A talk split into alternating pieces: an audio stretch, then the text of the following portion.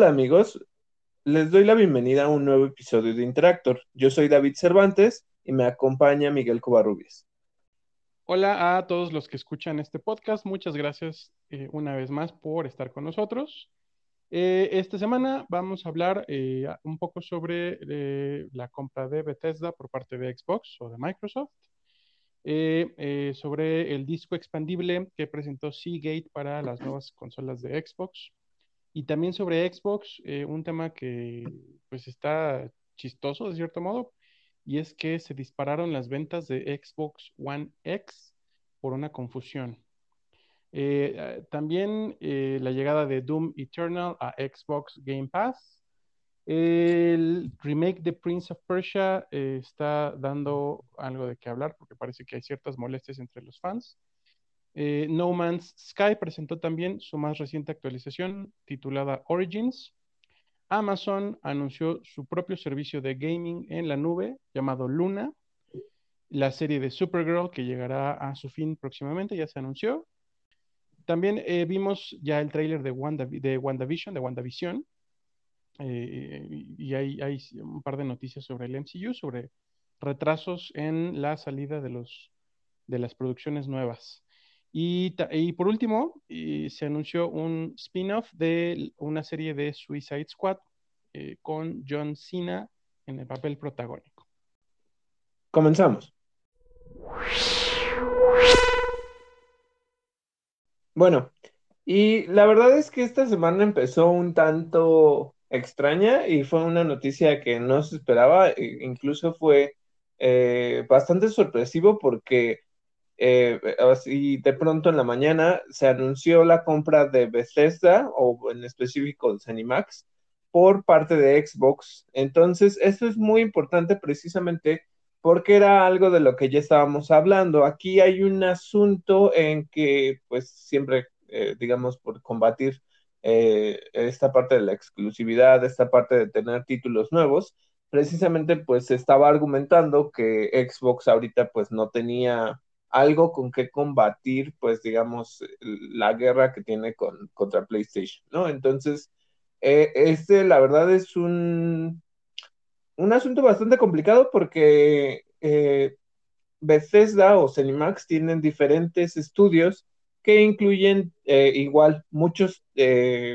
títulos dependiendo de cada uno de esos estudios, ¿no? Entonces, aquí esto simboliza que Xbox está llevando pues, digamos, a la cartera a diferentes, eh, pues, títulos que no eran en, específico exclusivos para su consola. Y aquí hablar de títulos que son muy importantes, como pudiera ser The Elder Scrolls o, por ejemplo, ahorita em, se me viene a la cabeza estas producciones de Tango Games que podríamos tener un The Evil Within o, por ejemplo, Ghostwire Tokyo, ¿no? Entonces creo que aquí eh, hay bastante de qué hablar. No sé a ti qué te pareció esta compra. También, también eh, Fallout es una gran adquisición, ¿no? En esta, en esta movida. Pues, eh, pues mira, hay, hay un, chiste entre los, los fans, entre los gamers, que, está ahorita muy, muy, muy sonado, que dice que a ver si, si los de Xbox ponen a trabajar a los de, a los de Bethesda y Cinemax porque pues eh, se han dado a conocer por entregar juegos a medias, ¿no? Eh, ahorita mencionabas The Elder Scrolls, pues es una de las franquicias que continuamente ha entregado juegos que, digo, todos los juegos necesitan parches, pero el último de Elder Scrolls de la serie numerada que fue Skyrim, pues fue un juego así súper parchado y que requería incluso de, mods, ¿no? Entonces, e, e, e, ese tema de que los pongan a trabajar, de que, de que terminen los juegos, de que saquen los títulos y no, y no hagan esperar 10 años a los, a los fans, pues, pues es, es, chistoso, ¿no? Eh, yo, pues yo creo que es una movida eh, completamente mercadológica, eh, que sí, que aunque digan que no, tiene todo que ver con adquirir exclusividad sobre, sobre, pues, sobre títulos producidos por, por, las, por las productoras, ¿no? Por las desarrolladoras. Eh, al respecto de la compra, y ahorita que estabas hablando de, o que, mencionaste, y, eh, Elder Scrolls, eh, el, ¿quién es? es? el director de Cinemax Online, Matt Firer, publicó una nota en la que aseguraba que específicamente Elder Scrolls Online, que le pertenece a la división online de Cinemax, va a seguir ofreciendo su soporte igual que hasta ahora. Esto, aunque no lo dijo con estas palabras, pues lo que da a entender es que incluye, por supuesto, consolas PlayStation, porque es un título que está para, también para PlayStation, ¿no? aseguro que van a seguir así por muchos años más. fuera de eso, pues lo, lo, dicho, ¿no? Creo que metodológicamente es, supongo que conveniente para Xbox. La verdad es que sí, o sea, y justo fue, eh, fue algo que se puso un poquito a debate, ¿no? Porque, por ejemplo, Bethesda estaba trabajando con Ghostwire, con este, ¿cuál era el otro título? Eh, bueno, tienen otro título que ya estaba planeado salir, ah, con Deathloop. Eh, entonces, estos dos juegos ya, ya tenían una exclusividad por lo menos de cierto tiempo en el lanzamiento para PlayStation. Eh, con esto Xbox dijo que va a respetar estos tratos, entonces si, o sea, bueno, si tenían como la preocupación de que en algún momento dijeran, no, sabes que ya, ya, va, o sea, e, esto involucra mucho dinero, entonces la verdad es que eh, es un tanto ilógico que pensaran en ya no distribuirle a PlayStation, ¿no? Pero la verdad es que creo que aquí sí se está ganando, o sea, se está ganando mucho el a un nicho de fans, porque, por ejemplo, eh, The Elder Scrolls o eh, eh, Fallout o, por ejemplo, este, Deadloop, creo que son juegos muy específicos, no necesariamente que sean, por ejemplo, juegos tan icónicos de third party, hay preocupación obviamente porque, por ejemplo, con The Elder Scrolls o con Skyrim, eh, pues sí, o sea, son, son franquicias muy grandes que llaman a muchísima gente, ¿no? Entonces es algo que Xbox, o que por lo menos Phil Spencer comentó, que eh, para cada caso se va a ir revisando uno por uno para ver si se va a vender o no los, los derechos a otros competidores, ¿no?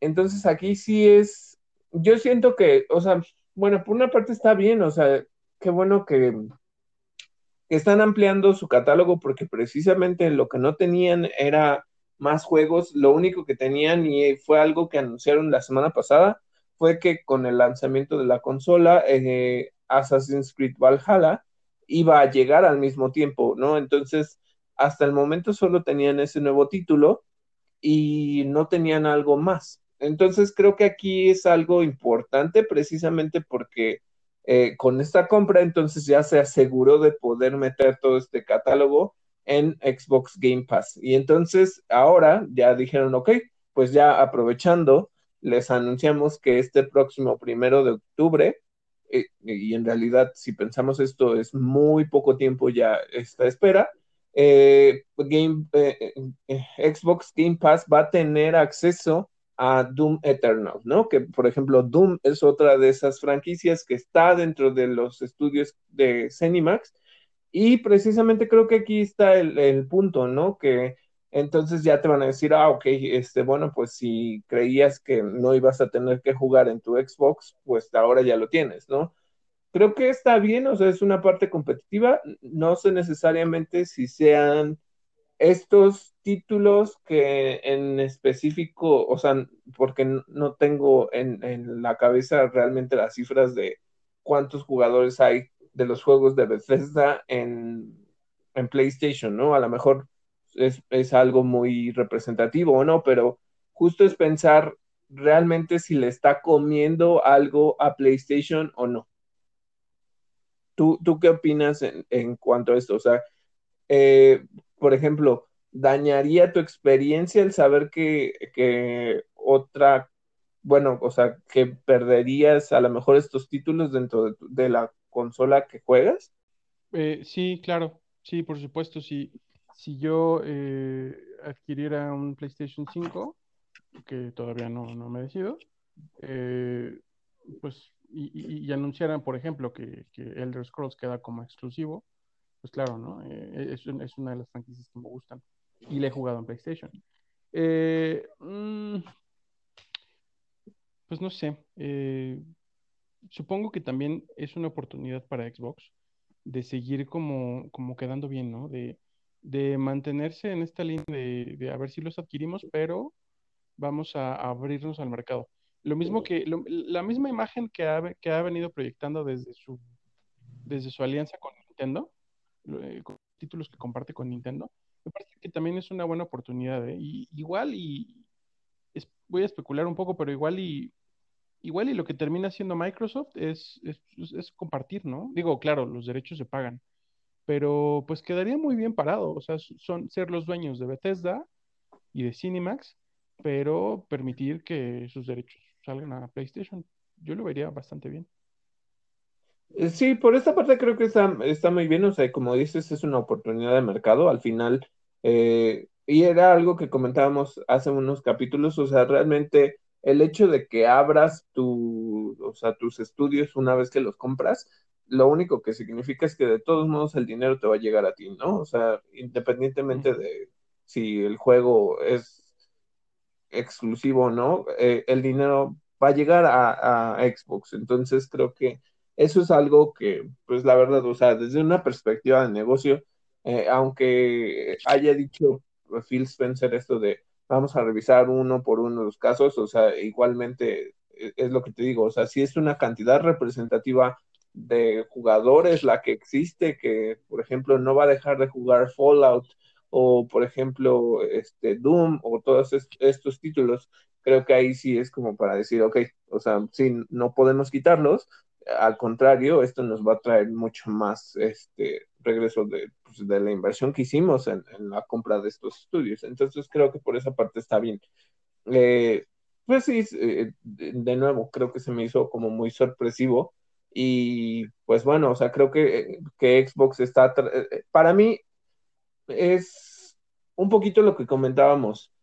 Siento que su estrategia al principio pues no estaba, o sea, como que está tratando de rescatar esto que sucedió, ¿no? Que, los usuarios al principio pensaron que realmente no, o sea, pues no tenía títulos que ofrecer y es la forma de rescatar esta situación y lo está haciendo bien, pero pues sí, ¿no? O sea, la verdad es que fue muy sorpresivo y, eh, y esto ha derivado precisamente otro asunto completamente distinto, que son rumores un tanto desquiciados. Entonces, por ejemplo, eh, esta semana anunciaron un control que pues, tiene un color azul muy característico y se empezó a hacer una teoría loca en Internet en la que, sobre todo en Twitter, en la que se argumenta que, que lo que va a pasar es que en algún momento Xbox va a comprar Sega precisamente porque el color en específico, de acuerdo con, con, lo que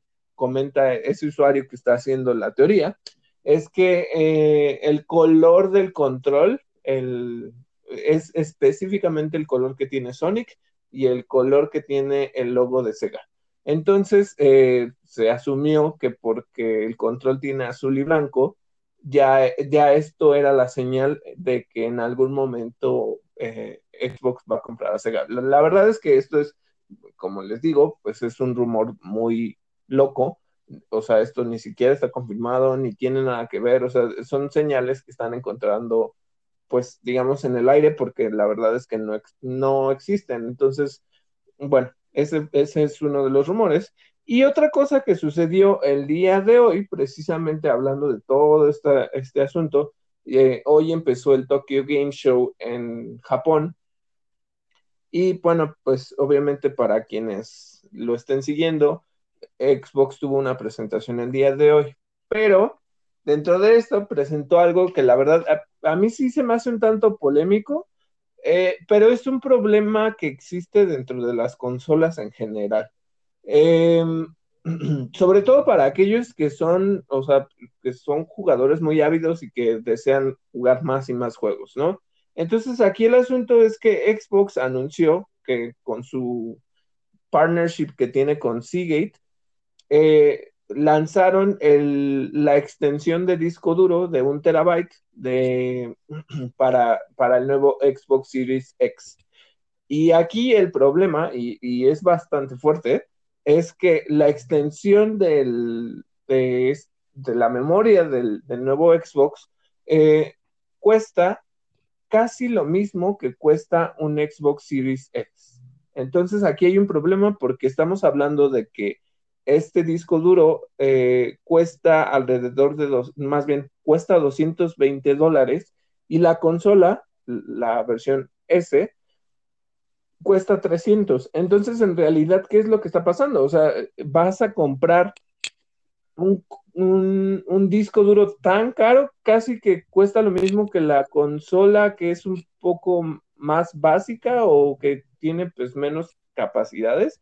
En realidad creo que es bastante problemático porque, y, lo digo, es un, es un asunto que tienen las consolas en general. Por ejemplo, sea el PlayStation, sea un Xbox, eh, el problema es que los hacen eh, con pues una capacidad muy limitada, o sea, pensando en que cuando compras un, juego eh, te va a pedir que descargues los archivos y esto a lo mejor ocupa entre, no sé, alrededor de 80, 50, 70 gigabytes y hay juegos que hasta mucho más. Entonces creo que aquí el problema es que realmente están haciendo equipos a los que les falta la memoria y que en realidad si quieres tener muchos títulos, no van a caber dentro de tu consola y esto la verdad es que sí se me hace un abuso.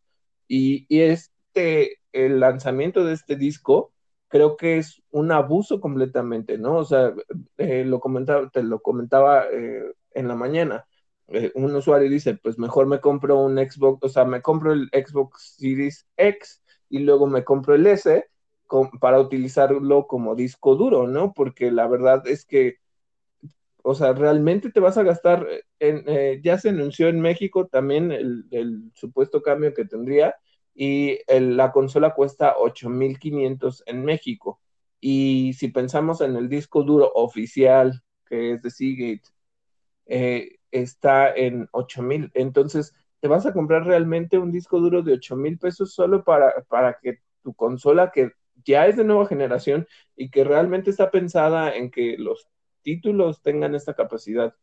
O sea, realmente creo que sí es algo escandaloso porque entonces es, o sea, se demuestra el abuso que tienen, pues digamos, los, los creadores o los desarrolladores de consolas, ¿no? O sea, que realmente no piensan en el usuario y que lo que quieren es que consumas.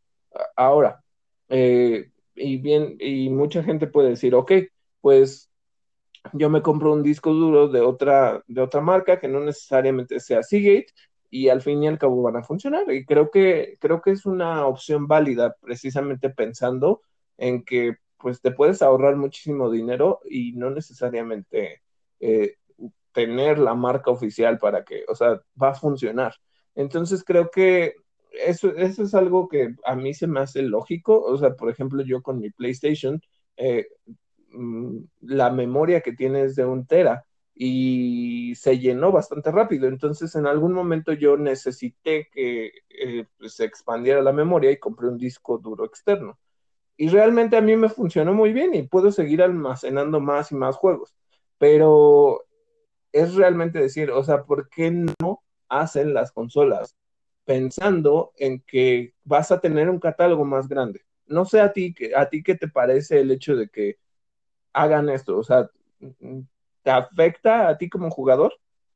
Sí, por supuesto. Es este, no, pues es un abuso a todas luces, claro que lo es.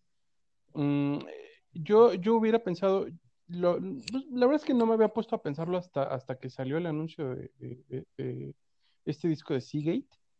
Eh, pero, pero pensé, bueno, y, los servicios de nube? O sea, ¿en qué momento están implementando? Si son consolas que ya se presumen como casi o apuntándole a ser eh, más y más digitales, y, que aunque te compres la, versión para discos, necesitas estar descargando archivos, pues eh, ¿en qué momento están pensando en el, almacenamiento, ¿no?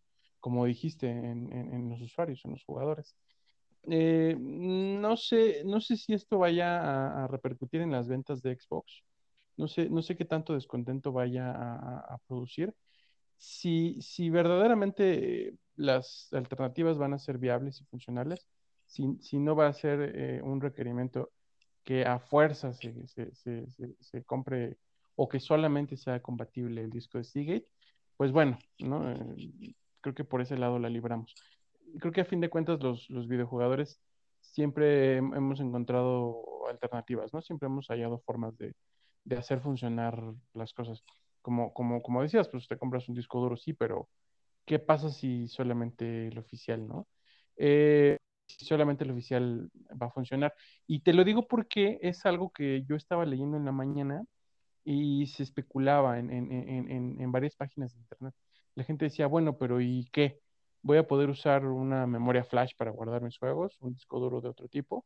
Y, y se hablaba mucho de esto, de, de, de cómo este disco de Seagate parece ser que es eh, el único que va a eh, a facilitar el rendimiento de la consola, algo así, ¿no?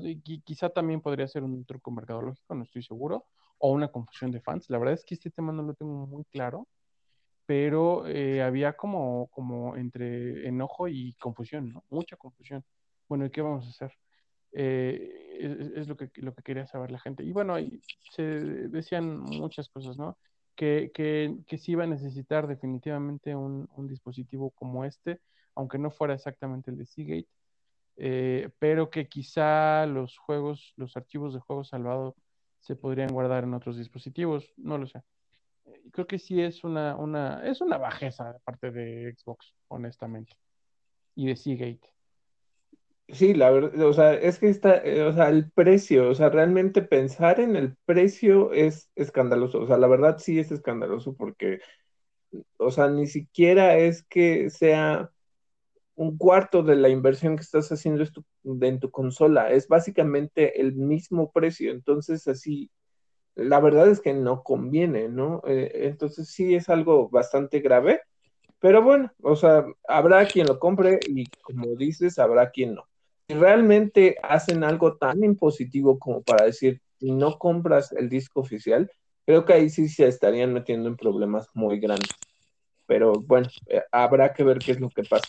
Y bueno, eh, dime qué pasó eh, precisamente con, ah, siguiendo esta línea de hablar de Xbox, ¿qué pasó con la confusión que ahorita están teniendo con las compras o con la preventa de Xbox Series X?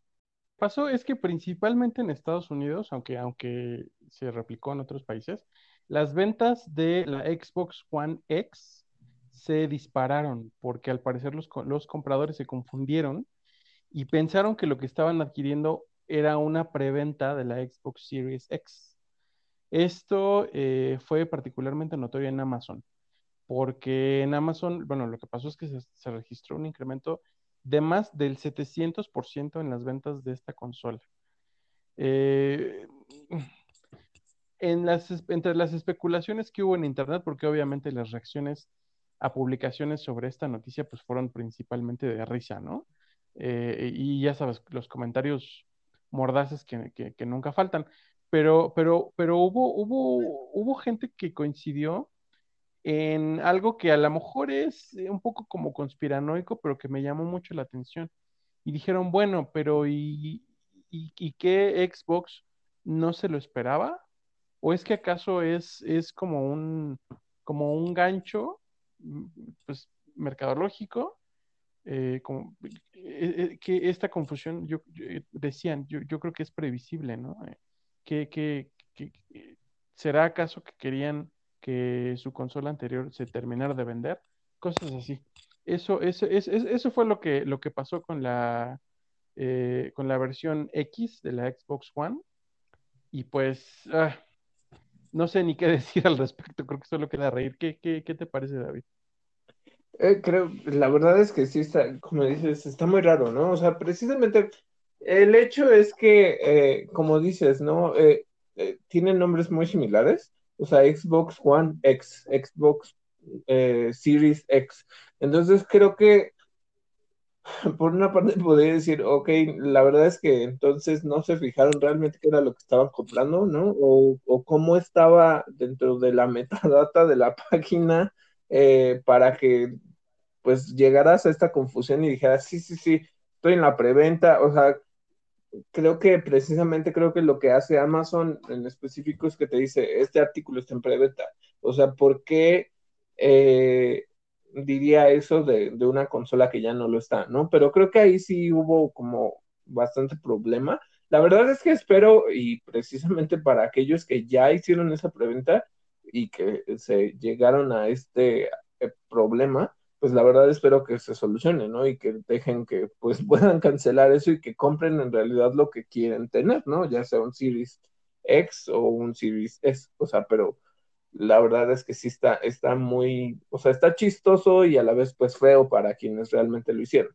Y esto pensando en todo el problema que hubo eh, después de que se anunciaron ambos, eh, tanto PlayStation como Xbox, las preventas, que pues ya en todos lados ya se agotó, es muy difícil conseguirlo. Este, Sony, por ejemplo, ya dijo que pues se disculpa porque hubo muchísimos problemas dentro de su preventa, entonces están esperando que, o sea, ya anunciaron que no va a haber como tantas limitaciones, que van a seguir produciendo, este, y que para aquellos que tuvieron problemas, pues ya, o sea, van a, van a tratar de dar una solución, o sea, pero la verdad es que eh, alrededor del mundo todos los retailers también tuvieron problemas, ya hay escasez, pues, digamos, de, de las consolas, entonces, pues la verdad creo que ahorita sí la gente, pues, ya se decidió a comprarlas, y ya sea una o las dos, y este, pues sí está, ojalá, o sea, como que lleven bien un control de esto para que no se siga cometiendo este error. Sí, creo que afortunadamente Amazon es bastante accesible en cuanto a, cancelaciones y devoluciones, ¿no? No, yo espero que no sea mucho problema para la gente que compró por Amazon. Eh, con los retailers, pues, con los retailers eh, externos, pues será otra cosa, ¿no? Y hablando de Amazon, se anunció eh, justamente hoy y de manera oficial un nuevo servicio de gaming que está basado o que estará basado en la nube. el servicio se llamará Luna. Es un servicio con un costo mensual de 6 dólares y es de Amazon. ¿De qué va esto, David? Pues sí, eh, justamente hoy se anunció a través de CNET que eh, pues Amazon había lanzado diferentes dispositivos, entre ellos una, eh, cámaras, eh, nuevos dispositivos de, del hogar inteligente, que precisamente pues están conectados con Alexa y todo esto, ¿no? entre ellos, pues ya habíamos hablado un poquito de lo que hizo Amazon con Twitch, entonces creo que está expandiendo la marca un poco más y se está eh, llegando a, nuevas cosas y precisamente creo que es algo bastante interesante porque pensar en que está haciendo una competencia directa de lo que en su momento fue la novedad de Stadia, de, Google, eh, la verdad es que aquí sí hay eh, una diferencia muy grande. O sea, lo que te está diciendo es que Luna es un servicio de nube que precisamente no va a contar con una app como lo es en Stadia, sino que va a vivir a través del servicio de nube. Entonces, si tú ya cuentas con algún dispositivo o independientemente de si no cuentas con un dispositivo eh, inteligente que esté conectado a los servicios de Amazon, puedes conectarte a través de cualquiera de los dispositivos, sea PC, Mac, eh, dispositivos móviles de cualquier eh, marca. Entonces, lo que vas a hacer es conectarte al servicio de nube y jugar a través de, este servicio. La verdad es que en comparación con lo que Google está ofreciendo, el precio es muy accesible y ahorita lo que anunciaron es que para la salida del servicio eh, van a tratar de hacer un, o están en este proceso de hacer un trato con Ubisoft para tener un pronto acceso a lo que vendría siendo Assassin's Creed Valhalla, Far Cry y Immortals eh, precisamente para el día de lanzamiento. Entonces estamos hablando de que este servicio ya está muy próximo a llegar, ya lanzaron un spot, el spot está pues bastante pues recreativo en la parte de que te muestra cómo va a funcionar este servicio, pero no llegan como mucho a los detalles. A mí lo que me gustó es que precisamente te está diciendo, por ejemplo, el servicio de Stadia además de que te cobraba una cuota un poco más alta, tenía requerimientos muy específicos para que pudieras utilizarlo. y además tenía costos adicionales, o sea, no solo pagabas la suscripción al servicio, sino que para jugar algún título en específico tenías que pagar una cuota adicional, dependiendo igual de quiénes fueran los, los que publicaron el juego, justamente tenías que pagar más. Entonces creo que esta es una opción un poco más accesible, creo que Amazon siempre lo que trata de hacer es que pues sus servicios sean como mucho más simples y la verdad bastante accesibles. Entonces pensar en un servicio de 6 dólares es bastante o sea, no se me hace muy complicado. Eh, ellos lo que te están ofreciendo es que una vez que tengas, o sea, que pagues esta suscripción, vas a tener un canal que se va a llamar Luna Plus, donde, eh, eh, digamos, es este Luna Plus Game Channel, donde tienes acceso a la librería de juegos que ellos están construyendo. Dentro de esta librería, pues hay alrededor de unos que será unos 10 títulos, la verdad es que no, tampoco son demasiados, pero entre ellos y los más rescatables o los más eh, de renombre son Resident Evil 7 y o Control o por ejemplo este juego que en específico no salió para todas las consolas, pero se llama Ukulele uh, and the Impossible Liar, que es precisamente este pues estos juegos de plataforma que son que pues son reminiscentes de, por ejemplo, Banjo Kazooie. Y justamente creo que lo que están haciendo es darte una, pues, una nueva opción para que juegues a través de eh, diferentes dispositivos. Lo que ellos están mencionando es que puedes jugar con dos pantallas al mismo tiempo. No entiendo en específico qué utilidad tiene estar jugando en dos pantallas al mismo tiempo, pero ok, te dicen que el servicio debe ser tan ágil y, por ejemplo, si tienes dispositivos de Amazon como pudiera ser eh, algún, eh, por ejemplo, tu bocina de Alexa, pudieras conectarte con ella y es mucho más simple. O eh, porque utiliza las redes de Amazon. Entonces, creo que aquí hay una propuesta interesante. Creo que otra cosa es que ellos igual te están vendiendo el control por separado y este control va a tener un costo de 50 dólares. Eh, lo que dicen es que el control ya tiene integrado a Alexa, lo cual permite que la conectividad sea mucho más ágil. Y la verdad es que sí, si realmente siguen construyendo estos tratos con otros desarrolladores, eh, pues tiene un competidor muy fuerte, Stadia, que la verdad es que Stadia, pues a México creo que ni llegó este, era, era bastante caro, los requerimientos de Internet eran casi imposibles porque requerían velocidades y banda. O sea, la verdad es que no, no, no tiene un sentido tener tanto esto porque tendrías que pagar demasiado por, el, por realmente jugar en línea, ¿no? Entonces, eh, la verdad es que esto está tratando de competir como con servicios como Xbox Game Pass, que, te permite jugar a través de tus dispositivos Samsung eh, y con el mismo Stadia. Entonces, pues realmente creo que aquí es una nueva rama de los videojuegos, pero es interesante el hecho de que Amazon lo haya hecho. La verdad fue una sorpresa y, pues nadie lo esperaba en, ningún momento. Y oye, hablabas ahorita de, Ubisoft, que parece estar en, en, convenio, decías, ¿no? Con, con Amazon para eh, producir juegos o para eh, tener un canal. Eh, bueno, de la misma Ubisoft viene el remake de Prince of Persia de Sands of Time. Lo anunciaron hace dos semanas, ya lo habíamos comentado, y ahorita está envuelto en llamas. Están las críticas, pues, desde el día del, lanzamiento. Ya incluso se respondieron varias críticas desde, desde Ubisoft pero eh, tanto de parte del fanbase como de medios de entretenimiento, pues está en boca de todos. El tema es principalmente, ¿qué, qué, qué, más sabemos de este tema, David? Sí, mira, aquí hay, la polémica se desató por dos cosas.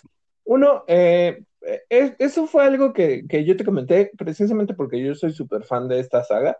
Eh, disfruto mucho este juego. Eh, ha habido otras iteraciones del juego, como pudiera ser las Arenas Perdidas, que no solo llegó a PlayStation 3 y creo que a Xbox, eh, eh, también llegó a Switch, que diga a Nintendo Wii, y eh, la, historia de Nintendo Wii era diferente a la que te cuentan en las arenas perdidas para PlayStation.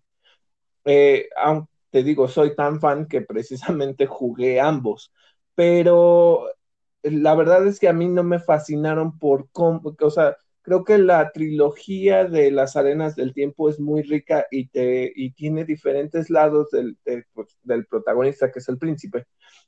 Pero precisamente creo que los fans recuerdan con mucho cariño estos juegos y te digo precisamente, aunque compres la trilogía que eh, eh, estaba disponible para PlayStation 3, eh, hubo otra versión que fue un, reboot de, la saga con otro príncipe que tenía un estilo completamente diferente y una historia que no tenía nada que ver con las arenas del tiempo, ¿no?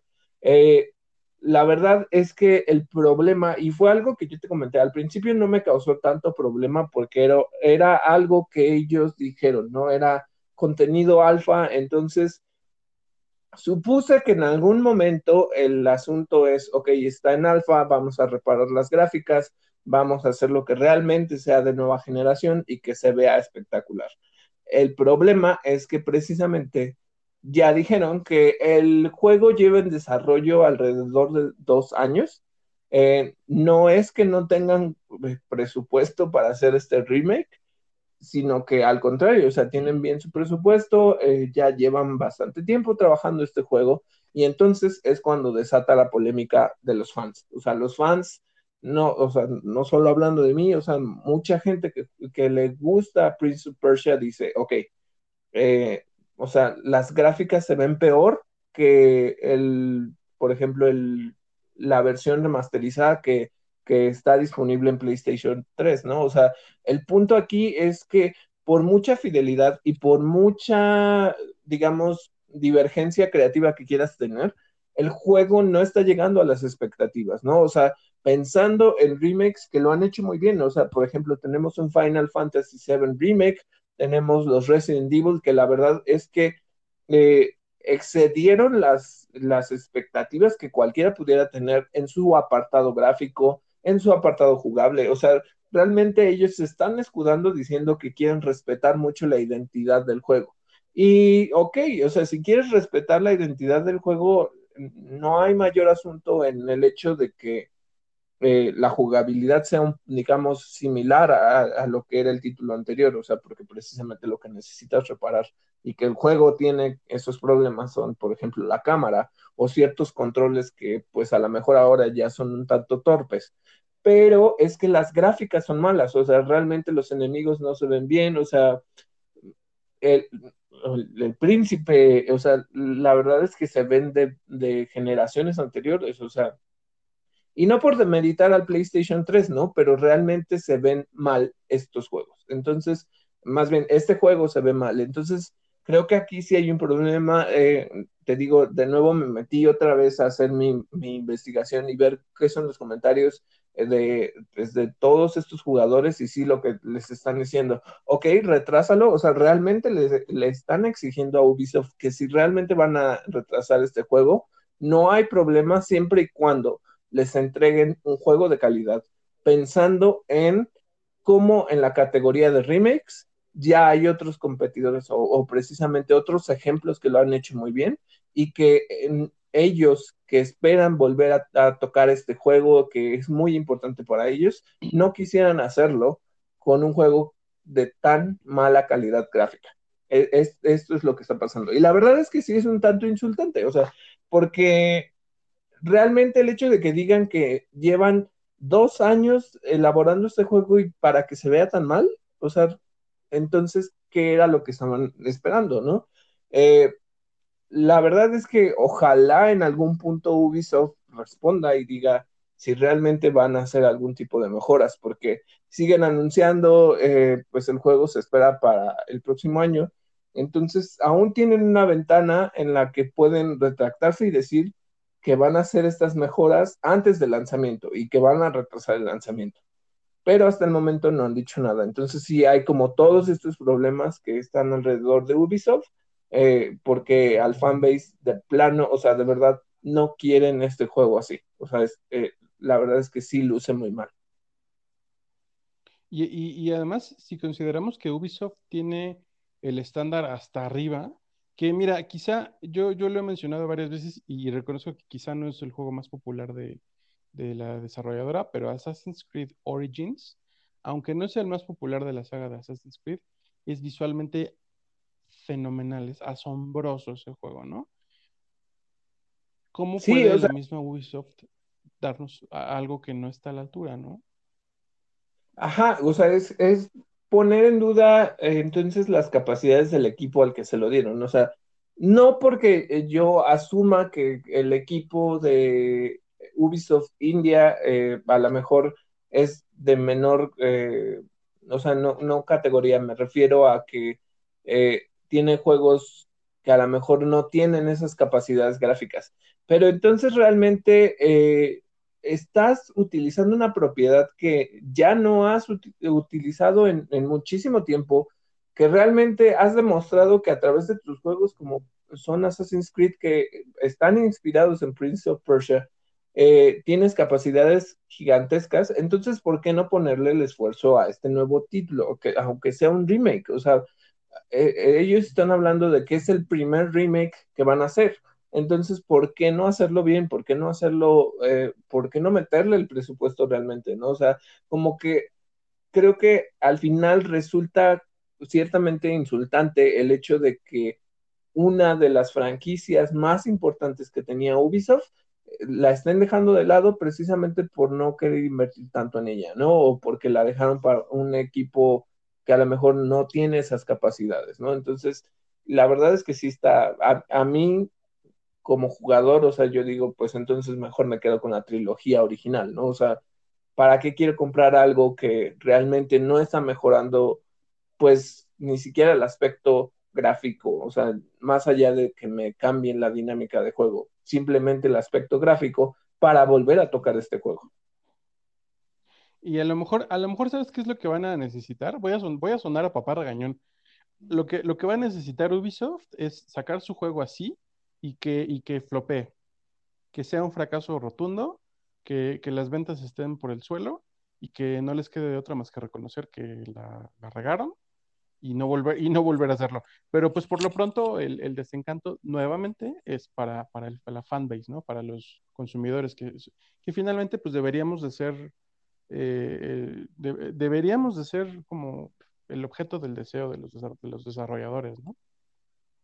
Sí, la verdad es que sí, o sea, te digo, pues sí es decepcionante porque la verdad es un juego que no ha aparecido desde hace muchísimos años y pues el hecho de que lo traten así es, pues es malo, ¿no? O sea, pero como dices, a lo mejor fracasa en el lanzamiento y sobre todo, o sea, yo diría, la verdad es que no, ya, ya me llama tanto la atención comprarlo, pensando en que no van a hacerme caso como fan, ¿no? O sea, que si no soy el único que está diciendo que, que se ve muy mal, entonces, ¿para qué compro algo eh, donde no me están, no le están dando voz a los jugadores? Y, eh, bueno, pasando a otras noticias, eh, el juego No Man's Sky anunció su actualización 3.0. Lleva el título de Origins y por medio, lo anunciaron por medio de un tráiler, un tráiler que está espectacular. Eh, de verdad, así yo vi el tráiler y me quedé, necesito jugarlo. Recuerdo muy bien que es un juego eh, que tuvo muchos problemas en su lanzamiento, pero parece que, que pues ya por medio, por medio de, un, eh, de una base de jugadores sólida, pues se han redimido bastante bien. el sitio web del videojuego lo que presenta es una lista que tiene más o menos 43 cambios y parches importantes para mejorar la experiencia de juego lo que promete esta nueva expansión o esta eh, nueva actualización son eh, millones de planetas nuevos para explorar, además de sistemas binarios y ternarios, esto es sistemas estelares de, un, de dos estrellas de tres o de tres estrellas. Eh, y aunque también presentaron cambios en las condiciones atmosféricas, la flora y la fauna de los mundos nuevos se anunció que los planetas viejos, los que ya, ya existían antes de, la actualización, van a mantener sus condiciones originales para que no se afecte eh, a las bases de los jugadores que, que, ya existen en estos mundos, ¿no? La actualización lo que incluye también es una interfaz nueva, tiene pues sencillamente colores y estilos nuevos y, ofrecen también mayor diversidad en las formas de vida que, presenta el juego y así como la introducción de edificios alienígenas, edificios que nos vamos a poder encontrar en algunos de los mundos, que fungirán como repositorios de conocimiento. Esto, esto es básicamente bibliotecas alienígenas.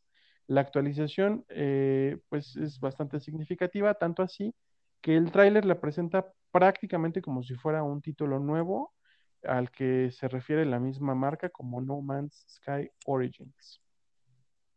Y pasando a otra noticia, precisamente, eh, bueno, esto es algo, creo que eh, es algo que yo, yo digo generalmente, a mí me gusta mucho el Arrowverse, que inició precisamente con esta serie que se llama Arrow, eh, o que se llamaba porque ya llegó a su fin.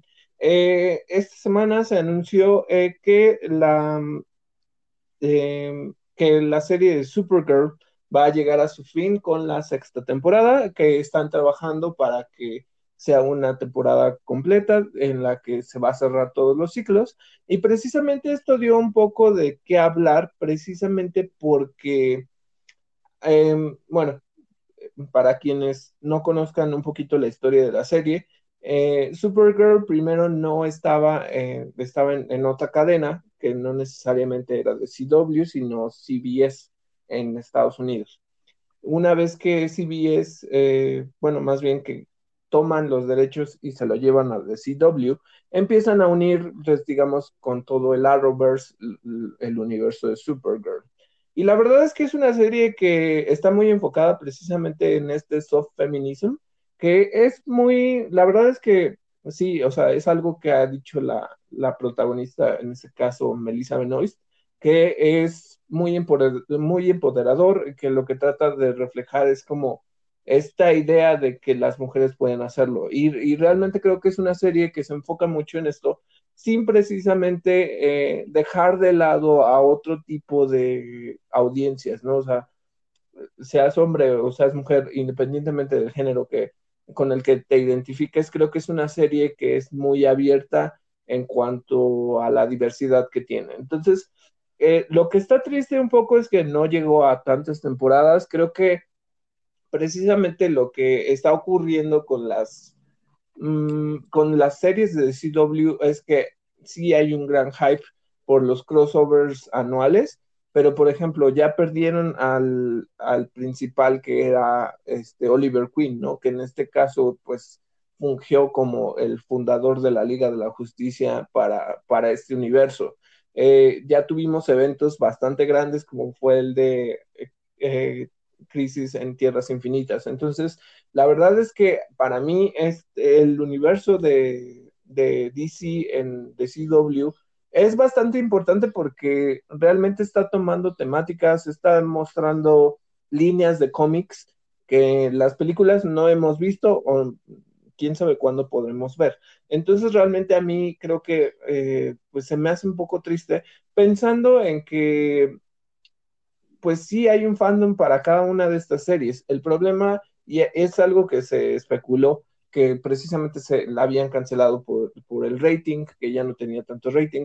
Creo que este, más allá de esto, creo que ah, em, involucra bastantes asuntos, ¿no? Creo que uno es que la actriz eh, eh, está embarazada, entonces hay que pensar que, pues, es, o sea, pues digamos, en este contexto de lo que está sucediendo con la pandemia, pues ni siquiera, o sea, la temporada anterior ni siquiera tuvo realmente el final que, necesitaba porque se tuvieron que acelerar los procesos.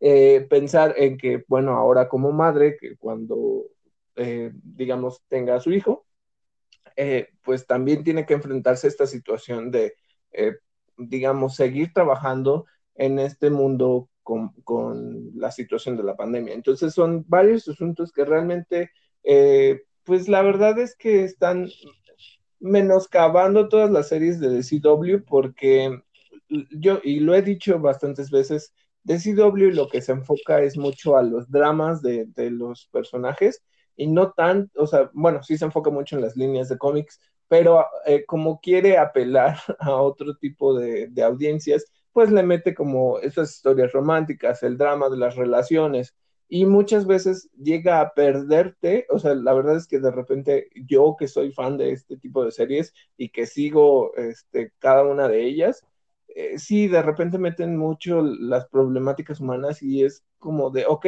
sí, pero yo, yo vengo a ver contenido de cómics, ¿no? O, yo vengo a ver contenido de superhéroes. Y creo que esto a veces llega a perder cierto fandom y eh, pues bueno, es, es, bastante lamentable porque pues la serie eh, creo que trabajaba otro, otra perspectiva, no solo el, el, clásico de ver a Superman. Y bueno, y aquí hay otra cosa. Eh, justamente pensando en esto, como parte de estos crossovers necesitaban a un Superman, se metió a Tyler Hoechlin como el Superman de esa tierra y justamente eh, se hizo un spin-off, o se va a hacer este spin-off, en donde se va a presentar eh, Superman y Lois. Entonces, eh, aquí pues esto va a seguir la historia que se presentó un poco dentro de las temporadas de Supergirl y lo que quieren es que continúes viéndolo porque el personaje tuvo bastante éxito. Entonces, no sé, o sea, siento que es otra de las excusas por las cuales pudieras pensar que ya van a cancelar la serie, pero sí, sí, pues es, es lamentable el hecho de que la serie vaya a terminar. Eh, oye, David, ¿las, eh, ¿las series del Arrowverse van a HBO Max?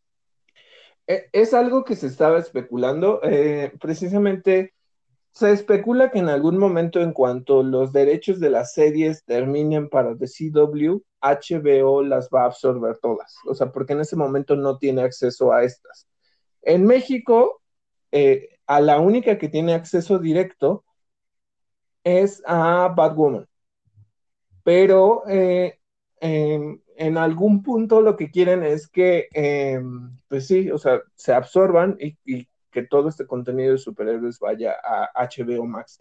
No sé en específico cuándo llegue a su fin este, este acuerdo y si realmente van a absorber todas estas series o se las va a quedar de CW. O sea, la verdad es que no sé en específico bien, pero lo que se plantea es que en algún momento cuando terminen, pues digamos, estos contratos, ya puedan, eh, pueda generarse el contenido para HBO, HBO Max. Y justamente, bueno, hablando de HBO Max, ¿qué sabemos de eh, lo que nos trae el spin-off de Suicide Squad? Eh, bueno, lo, eh, lo, que se anunció es la realización de esta serie que se centra en el personaje Peacemaker. Es un personaje que está programado para, hacer, para aparecer en la, en la siguiente película de Suicide Squad, The Suicide Squad de James Gunn. Eh, y lo que Warner Bros. anunció también es que se trata de una precuela de esta película. Eh, lo que supone, eh, la, la, película y la serie suponen un reboot de la franquicia. James Gunn está programado o está considerado como el principal, la principal figura en la producción de esta serie. A, él lo, reconocemos en el fandom o, o, en los fandoms geeks por eh, ser el director de las dos primeras películas de Guardianes de la Galaxia.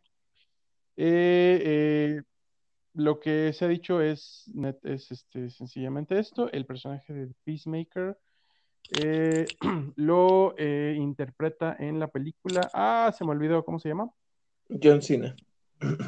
John Cena, gracias.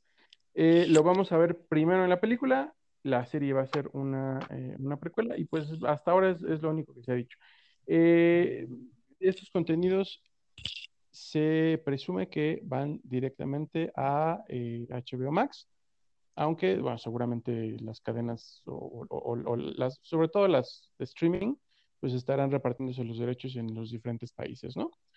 Eh, no estoy seguro, pero supongo, y, y no sé qué pienses tú, que el tema de que se trate de un reboot va a tener que ver con la película de The Flash, porque, porque yo estoy todavía bajo la impresión de que, de que antes que empezar a publicar películas nuevas, eh, quieren como dejar muy en claro que el universo cinematográfico que empezó con Man of Steel, el, el universo cinematográfico, el, el, que se conoció como DCEU, el DC Expanded Universe, que empezó con el trabajo de Zack Snyder, pues llega a su fin, ¿no? Pero, pero, pero a la vez no porque Wonder Woman 1984 pues es, parte de, esa misma continuidad.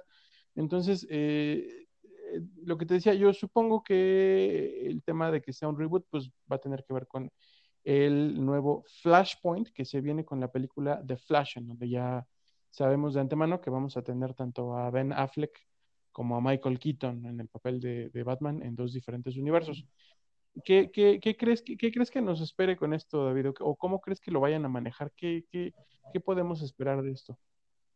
Eh, justamente creo que eh, esta semana o la semana anterior se, lanzó una publicación en la que mencionaron este asunto. El, la película de Flash sí va a funcionar para hacer una especie de reboot a, este universo cinematográfico, pero eh, va a respetar, o sea, en el hecho de que Barry Allen o The Flash cambie como todos estos aspectos y la línea temporal, eh, no quiere decir que, por ejemplo, personajes como Wonder Woman o personajes como eh, Aquaman vayan a desaparecer, sino que va a alterar la línea y a lo mejor algunos otros personajes, no sé precisamente si Batman o este, Superman o algunos otros van a desaparecer en esa historia y lo cual va a permitir que metas a nuevos integrantes. Entonces, lo que van a, lo que ellos están argumentando es que van a respetar esta historia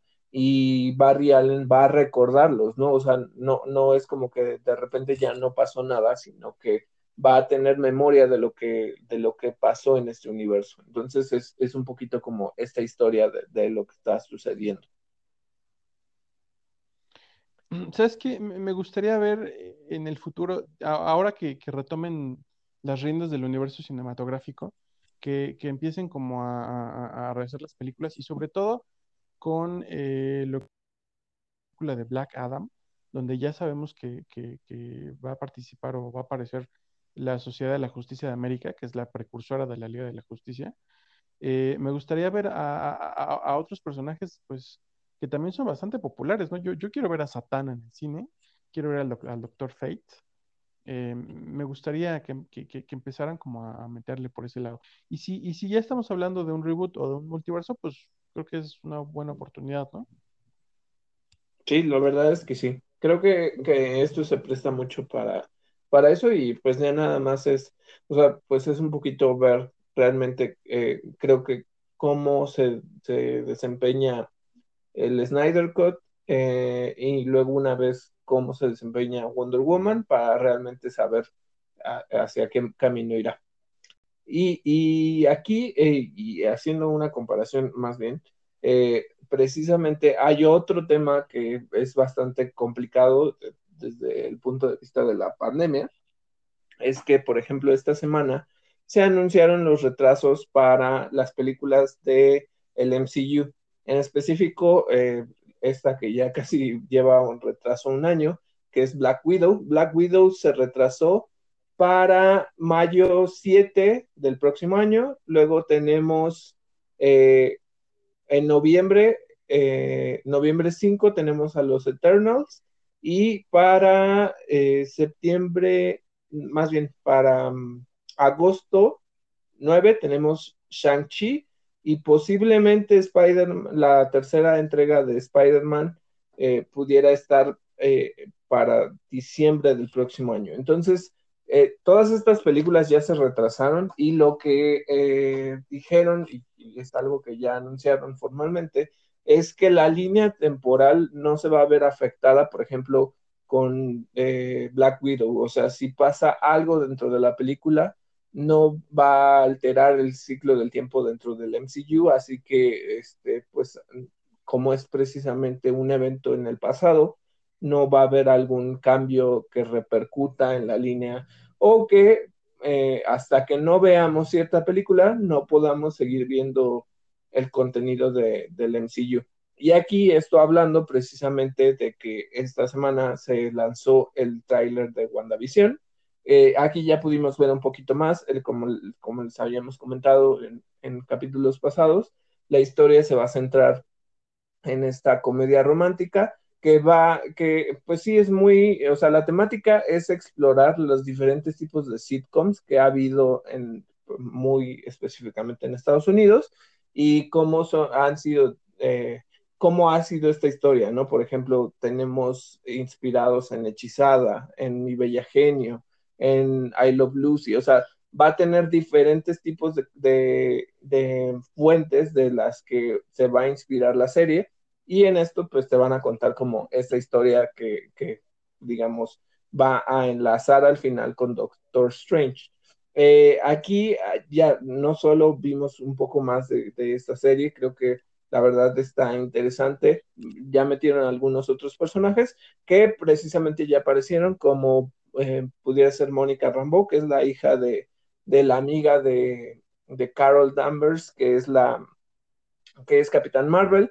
Entonces eh, ya vamos a poder ver a, este nuevo, no es nuevo, pero más bien a este personaje que en algún momento eh, toma su papel igual como héroe, ¿no? Entonces, eh, la verdad es que está muy interesante el hecho de que vayan progresando, digamos, las series, por lo menos, y lo que, pues sí, digamos, ya llevamos un año sin, sin nada de contenido de Marvel, pero bueno, o sea, lo que están haciendo es recorrerle, digamos, toda la línea de, películas que van a salir precisamente por eh, que ya analizaron todo el fracaso que hubo alrededor de Mulan y la estrategia de pues, el lanzamiento, y que películas como Tenant en Estados Unidos principalmente no recibieron, pues digamos, las ganancias eh, que deberían de haber tenido, y la verdad es que esto pues no les dio como aliento para seguir manteniendo las series, eh, que diga, las películas y, y pensar en sacarlas a través de Disney Plus, ¿no? Entonces, por una parte, pues mejor, o sea, realmente no exponer a la gente para que vaya a ver estas películas que pues la gente se, muere por ver y también asegurarse que realmente van a tener los ingresos y que las películas no se van a caer en taquilla, ¿no? Entonces creo que eso es lo que está interesante de este, de este asunto, aunque pues lamentablemente tengamos que esperar un poco más de tiempo para poder verlos, ¿no? Entonces, eh, el, no sé, ¿a ti qué te pareció este tráiler y, qué otra cosa te, gustó dentro de lo que presentaron? Pues mira, me interesa el tema de que la serie va a empezar una dinámica de intervalos, una dinámica en la que se van a presentar series en medio de los lanzamientos de películas y que estas series, empezando con WandaVision, nos van a estar contando como eventos que ocurren eh, en el intermedio, ¿no? Digamos que entre los sucesos de eh, Avengers Endgame y, como decías, eh, la, película, la segunda película del Doctor Strange, que va a ser Doctor Strange and the Multiverse of Madness, el multiverso de la locura, está, está WandaVision, ¿no? el, entre los detalles que el, fandom, que el, que el fandom ya, ya, ya identificó, está una referencia a House of M. Eh, se presume o, se entiende, se, sobre, se sobreentiende incluso que, que WandaVision va a fungir como el House of M del universo cinematográfico. Eh, eh, la referencia está en una botella de vino de la que Wanda Maximoff, la, la bruja escarlata, está sirviendo una copa la botella de vino eh, tiene por marca el nombre Maison du Mépris en francés. Se traduciría algo así como la casa del desprecio, pero bueno, digamos que es la casa de Mépris, de, M.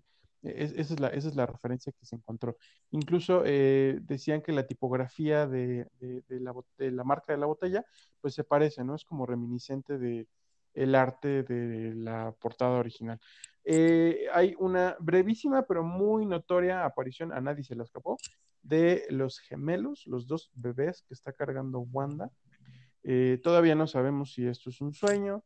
Eh, lo que se espera es que tengan cierto apego. Mm, yo, yo no espero que tengan apego total porque pues hasta el momento no lo han hecho y no, ya no espero que tengan apego total a la historia de los cómics.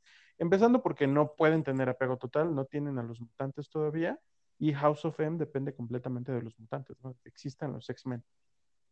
Creo que eh, sí, obviamente no tienen estos personajes, o por lo menos no los introducen, pero creo que la historia está muy contenida. Entonces, eh, o sea, realmente lo que vamos a ver es un poquito, y esto es parte más que de House of M, precisamente House of M lo que habla es de los eventos que suceden después de Avengers Disassemble, donde eh, Wanda Maximoff, que este, es la bruja escarlata, tiene, pues, digamos, este breakdown eh, mental y entonces con esta crisis, ella explota la mansión de los Vengadores, en este caso en, los cómics, y mata a algunos de los Vengadores.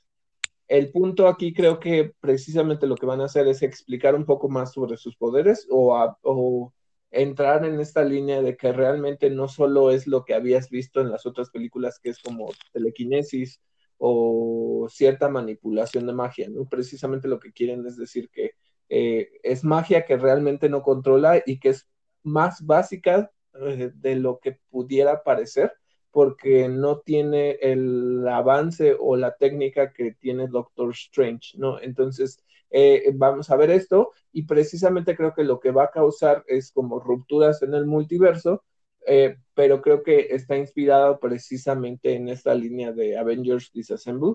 No necesariamente que trate de cómo reunir a los Vengadores otra vez, pero creo que es esto, ¿no? Como esta crisis que causa que, que rompa la realidad y que la cambie. Entonces creo que aquí está un poco más y lo que les digo que está inspirado es que realmente House of M, aunque sí se enfoca más en los mutantes, al final igual genera otro cambio. Pero creo que es esto, o sea, la forma en la que se van a manifestar sus poderes o la extensión que tienen sus poderes y cómo va a afectar al multiverso. A mí me interesa mucho el tema de sus poderes porque el manejo que le han dado hasta ahora es, es justo lo que decías es como una especie de Jean Grey, no es la, la, bruja escarlata de los cómics. Eh, que, desde, el, principio, bueno, no desde el principio, porque originalmente sus poderes siempre fueron como raros, porque durante un tiempo se decía que tenía poderes para alterar la probabilidad. Cuando sacaron el universo Ultimate a principios de los años 2000, ese era netamente su poder. Lo que podía hacer era alterar la probabilidad en la línea, en la línea oficial o central de los cómics, sí exploraron más el lado de la magia y la llamaban magia del caos, ¿no? Era una magia de, orígenes demoníacos que ella medio podía, medio podía manipular precisamente por su control de las probabilidades. Eh, hacían un juego que, que, incluso era hasta como filosófico, ¿no? Entre, entre el tema de, si controlas las probabilidades, quizá le das como forma al caos, ¿no? Eh, y, y, proyectado sus poderes de formas muy diversas. En las películas no nos han mostrado eso, yo la he visto más bien siempre como una versión incluso muy contenida de Jean Grey. Eh, eh, ya le dieron como más, más poder o, más presencia en las últimas dos películas de Avengers, pero el tema de la manipulación de la realidad, yo quiero ver, quiero ver cómo lo manejan porque los poderes de Wanda se entiende que vienen de la gema de la mente, ¿no? No quiere decir, claro, que tenga los poderes de la gema de la mente, porque los poderes de su hermano en el cine también de la gema de la mente. Y pues no, no tiene, podríamos decir que no tiene mucho que ver la, supervelocidad con, con, los poderes mentales, ¿no? Entonces, eh, eh, eh, quiero, quiero ver cómo lo manejan, porque además los usan, los de, los de Hydra usan la gema de la mente para darle poderes y parece ser con lo que viene que le dieron poderes sobre la realidad. Incluso, bueno, la gema roja era la gema de la realidad, ¿no? Este, entonces, bueno, sí, lo que podemos esperar es, esto no debería de ser un spoiler para nadie, pero si les parece que sí, dejen de escuchar en este momento. Este, eh, lo que podemos esperar es que Wanda sufra eh, un colapso diferente del de los cómics que se ha producido por la muerte de su hermano y por la muerte de Visión, y que eh, explorando sus poderes llegue a, en algún momento a la conclusión de que puede reformar la realidad y recrear una realidad en la que pueda tener todo lo que ha perdido. Y eh, pues básicamente no se ha hablado nada de Quicksilver, no, no, no, yo no he escuchado o leído nada de Aaron Taylor Johnson volviendo al universo de Marvel, pero, eh, pero Visión sí, porque pues, se centra incluso en él también la serie, ¿no? Eh, Wanda reformaría la realidad o sí se metería quizá con el multiverso, probablemente para sacar un pedazo de otra realidad, no, no lo sé, quizá crear una, una, realidad de bolsillo, como suele decirse, eh, y, donde va a estar viviendo todas estas, eh, todas estas experiencias, pues que están como de comedia romántica, ¿no? Y, y, será esto lo que paulatinamente el Doctor Strange tenga que eh, entrar a componer, porque finalmente los hechiceros de Marvel, pues son los encargados de proteger la realidad. Ajá, creo que, que justamente es esto, ¿no? Y, y la verdad, pues ya, ya no falta tanto y justamente creo que, eh, mm, o sea, el estreno va a ser este año, aunque no se haya indicado una fecha en específico, pero lo que quieren es precisamente, pues, eh, por ejemplo, en México ya va a estar el servicio, así que, pues, a lo mejor no tendremos que esperar tanto para poder ver esta serie y ver un poquito de qué es lo que va a seguir o cómo va a continuar el universo cinematográfico de Marvel. Así es. Ah, y, el pequeño detalle que mencionaba es que aparecen los gemelos de, Wanda, que si, si, todo marcha como los fans esperan, pues se tratará paulatinamente de Tommy Shepard y Billy Kaplan, los hijos de Wanda, que, que son los superhéroes Speed y Wiccan, respectivamente. Y esto fue todo por el episodio de hoy. Eh, esta semana se va a llevar a cabo en, en estos días eh, algunos eventos y algunas presentaciones dentro del Tokyo Game Show. Eh, si hay alguna noticia relevante, nosotros se las estaremos comunicando. Espero que les haya gustado mucho este capítulo y que si quieren seguirnos a través de Facebook, pueden hacerlo, pues, ya saben, a través de, de la página de Interactor. Y también que pueden escucharnos a través de diferentes eh, canales como pudiera ser Google Podcast, eh, eh, Apple Podcast, Anchor o Spotify. Yo soy David Cervantes. y yo soy Miguel Covarrobias. Mil gracias por escucharnos. Nos escuchamos la próxima semana.